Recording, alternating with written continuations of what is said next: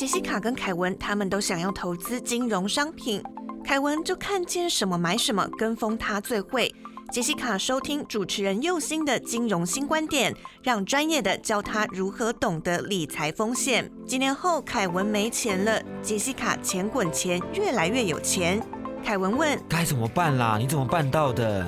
杰西卡笑着打开他的 Podcast、Spotify、Sound On、Whatever，搜寻金融新观点，按下播放键。教你当个聪明的金融消费者，养成正确的理财习惯。听右心的金融新观点，一起学习怎么守护自己的宝藏。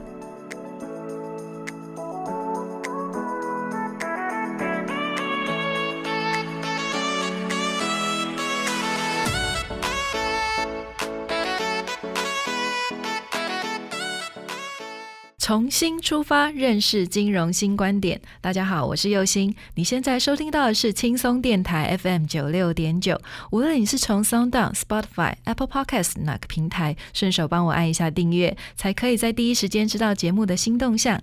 另外，本节目由轻松电台制作，每周六日下午五点到六点，下载 APP Hi Channel，搜寻轻松电台，或是你调频到 FM 九六点九，基隆与部分的大台北地区都可以听到我的节目哦。大家好，Hello，大家好，我也是，我是同学木瓜，今天一样跟大家一起来学习金融新知识啊，谢谢木瓜。好，那我们今天呢要来谈谈保险理赔纠纷里面最常听到的一个争议哦，就是必要性住院问题哦。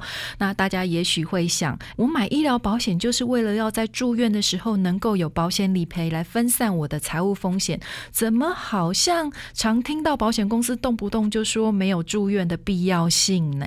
对啊，因为保险公司又不是我们的医生，怎么可以说我们的住院没有必要性？就感觉保险公司又不是治疗我们的人，可以这样做判断吗？嗯，这个也是一般的消费者常常提出来的一个问题哦。哈，其实我去查了一下近年来的这些保险理赔争议的太阳哈，必要性医疗一直是排名前几名的一个问题哈。很显然的，在这里面其实存在了一些问题哦。但是如果今天呢，要在这个节目里面把这个问题跟大家做一个剖析的话，可能我要去开一个三学分的课程，我讲一整年我才可能讲得完了。因为不管是学界或者是说业界里面，对于这个问题哦，大家也是做了非常多的一个讨论哈。那不过呢，我认为保险是生活知识，那因为跟生活的息息相关的哈，所以呃，我们要了解的是相关于自己的权益跟基本知识哈，不至于就是说在发生问题的时候被人家三言两语的。糊弄过去哈，所以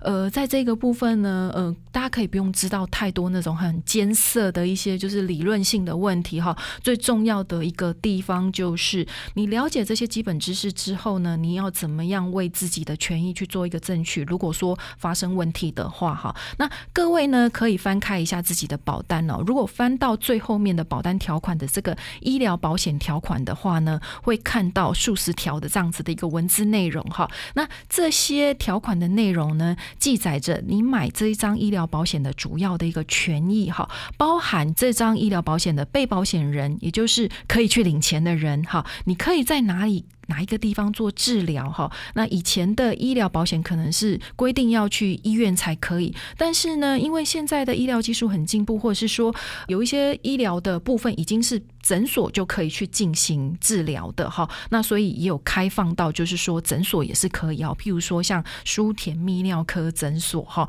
或者是说像一些眼科啊，它已经可以去做白内障跟青光眼的手术哈，所以如果在这几个地方去接受治疗的。话同样的也是可以去跟保险公司申请理赔的哈。有些人可能会问说，哎，那我去国术馆推拿或去中药店抓药的话，那可不可以算是条款里面所约定的这个医疗院所呢？这两个地方很抱歉是没有的哈。再来就是说，保险理赔的项目是什么？要怎么申请理赔？可以申请的期限呢？其实都在这个所谓的保单的条款里面可以去看得出来哈。譬如说，像我们今天呢，就把它限缩在这个所谓的。必要性医疗这个部分，它这个部分的一个定义就会写在住院这个定义里面。所以，呃，我们今天带大家看的保单条款里面看的就是这个住院的定义哈。那通常都是放在最前面的几条，各家保险公司写的方式也会稍稍的有一点点的不同。但是如果呢，它是按照着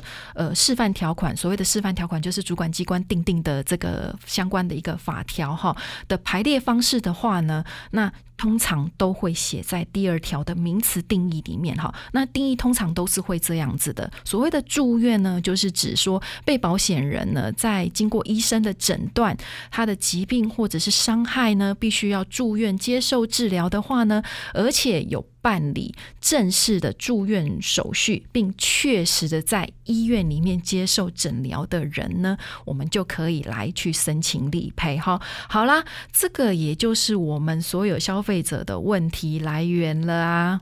对，因为同学木瓜之前也有听说过，就真的有人生病啊，然后遭受了一些意外伤害，而且是被医生诊断说你今天要入住医院哦。然后他也有办理那个所谓的入住医院手续，医生也都照三餐都来诊疗了，怎么还会被保险公司说你没有住院的必要性？好啦，这个就是我们常讲的哈，哎，我明明就是有住院，而且是医生诊断要住院哈，然后跟保险公司辩了半天之后呢，也讲不过。保险公司因为保险公司动不动就讲一些很专有的名词来去做一个拒赔的动作哈，通常一般的消费者在这里就会败阵下来了哈，就会下了一个结论，就是保险公司果然都是吃人够够、捡人告告这样子哦，就是专门都在欺负我们的哈。再来呢，这里面呢也会因为有鉴保的施行跟医疗技术的一个演变哈，衍生出来另外一个大家常见的一个问题哈，譬如说，如果我是自费住院的话，那到底能不能够赔哈？那医生说我不用住，但是我自己好想住哦哈，或者是说身体还很不舒服，就是想要多住几天，那该怎么办呢？对啊，而且是明明就是医生也跟我说，啊，我就可以住院治疗啊。那保险公司说什么啊？你要提什么病历啊、诊断啊？我也都提了，为什么到最后保险公司还是不赔呢？那还说什么他们的公司医疗顾问说没有住院的这个必要性？讲到这边就很生气耶，治疗的人。究竟是我的医生还是这个保险公司的医生啊？然后我还去跟这个法院哦，我就去法院告他们，然后或者是居那个管会成立的申诉单位财团法人金融消费评议中心去申请评议，然后他们竟然是同意保险公司这样的做法的。又欣姐，这又是为什么啊？哎呀，这个啊，就是我们接下来要跟大家讲的一个地方啊，这个是我们消费者最常碰到的一个问题呢。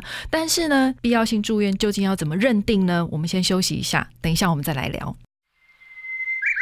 您现在收听的是轻松广播电台 Chillax Radio。我们刚才说啊，保险理赔里面的那个必要性医疗啊，一直是消费者跟保险公司争议的前几名哦。但是什么是必要性医疗？到底是要按谁的说法才是对的哈？我们再复习一下前段我们跟各位说的规定哦，就是在我们所购买的医疗保险里面有一条规定叫做住院的定义，也就是说，如果申请住院医疗理赔的话。保险公司认为没有住院的必要性的话，就会用这一章来去做主张哈。那条款是这样子写的，就是被保险人在经过医师的一个诊断，他的疾病或者是伤害必须要入住医院的话，而且有正式的办理住院的手续，并且确实在医院接受治疗者哈。那但是因为这样子的一个纠纷哈，就是说谁可以判断这样子的一个住院必要性哈，在这里众说纷纭，尤其是像我们刚才我们的木瓜同学。哈，就是提出了一个非常大灾问的，就是，哎，明明是我的主治医师在诊断，就是说我必须要入住医院，可是凭什么保险公司可以说就是我没有住院的必要性？哈，所以在这里呢，说法众说纷纭啊，即使在法院里面也有不同的见解哈。有些法官认为，谁能够比病人的主治医师更了解病人哦？那当然是主治医师有说有住院的必要性，就有住院必要性哈。这个我想是大部分的消费者比较能够接受的。说法哈。不过呃，这样子的见解呢，其实背后隐含着一些问题哈。那譬如说，我们在某些诈欺的一些案件上面哈，有看到就是消费者跟医生有去做一个串通哈，去做这个假造的病例，去讹诈保险金跟这个讹诈健保哈。各位也许会觉得，保险公司收的保费这么多，赔一点出来又有什么关系呢？或许有些人的程度并不到讹诈，有必要这么严格的去认定或拒赔嘛？哈，那可是你们知道吗？我们所缴的保费在计算理赔的这个赔付是有一定的这个区间跟比例的。如果超过了那一个区间，保险公司应付不了这样子的一个理赔数额的话，哈，那没有获利的时候，就直接要做的就是转嫁成本。怎么转嫁成本？就是提高保费，那保费要给谁缴？就是我们这些老百姓啊。好，所以我一直在跟大家讲的一个地方，就是保险公司或者是金融机构，它是盈利事业，它不是慈善事业，所以你不可以用慈善事业的一个精神去要求他们什么都要赔。好，所以用句简单的话来说，其实保险是一种赌博，就是用现在的钱去赌未来的不确定风险。所以任何一方诈赌，我们。讲的把拍掉哈，就会破坏赌局的一个平衡。那保护去讹诈保险公司，保险公司是不会像庄家一样雇佣这个所谓的黑道啊，或者是什么哈来去给你好看，但是他会用涨保费的方式来去维持平衡哈。所以当我听到很多消费者说保险公司很有钱，赔一点有什么关系的时候啊，其实我的头都还蛮痛的。因为假设如果保险公司不涨保费，然后被讹诈的保费又一领的金额又过高的话，可能会真的造成有真正需要的人没有钱可以领。如果换成是你，你会说是没关系的吗？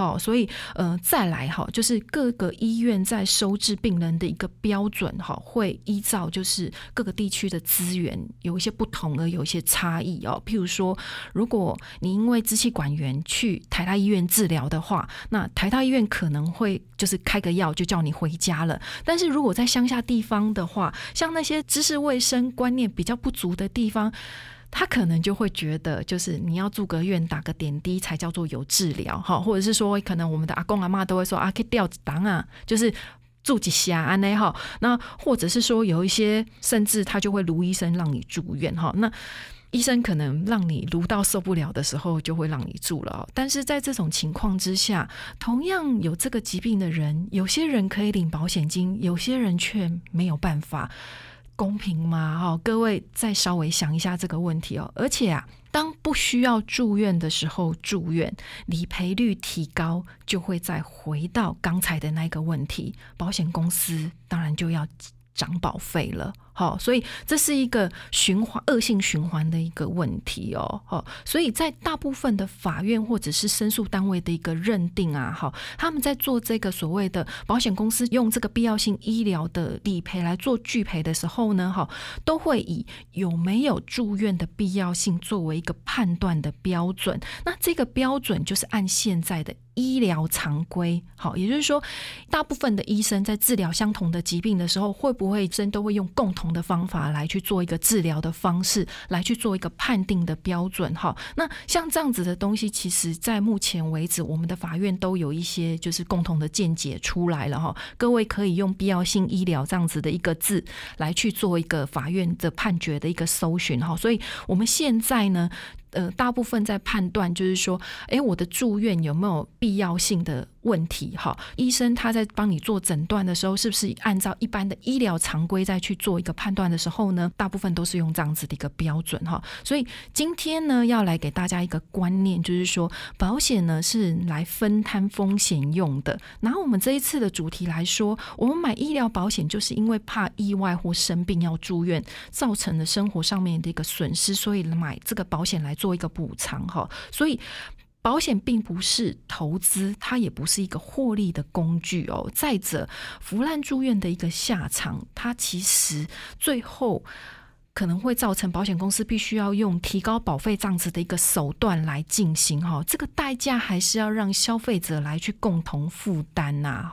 最后，其实最重要的一个地方，其实我要跟大家讲一下哈，就是没事真的不要乱去医院哦，因为台湾人真的超级爱逛医院的哈。请问里面是到底有什么东西可以买？是有什么事吗？哈，医院里面其实是最脏的一个地方哦，不是因为阿飘很多所以很脏哦，是各式各样的人在里面治疗，所以医院里面充斥着各式各样的细菌跟病毒哈。所以最近才会开一个玩笑哦，就是武汉肺炎呢，唯一的一件好。是就是让台湾人不敢进医院去逛医院哈，那医疗人员终于有一个暂时可以。休息喘息的一个空间哦，因为大家很怕在医院里面感染到武汉肺炎，所以就不敢去医院。即使是正规本来就要去的治疗，大家也都会想说：好吧，那不然我延缓一下这样子哈。所以没事，真的不要去医院这样子哈。好，那不知道今天的内容大家有了解了吗？哈，如果你喜欢的话呢，记得订阅本节目。无论你是从 Sound、Apple Podcast 还是 Spotify，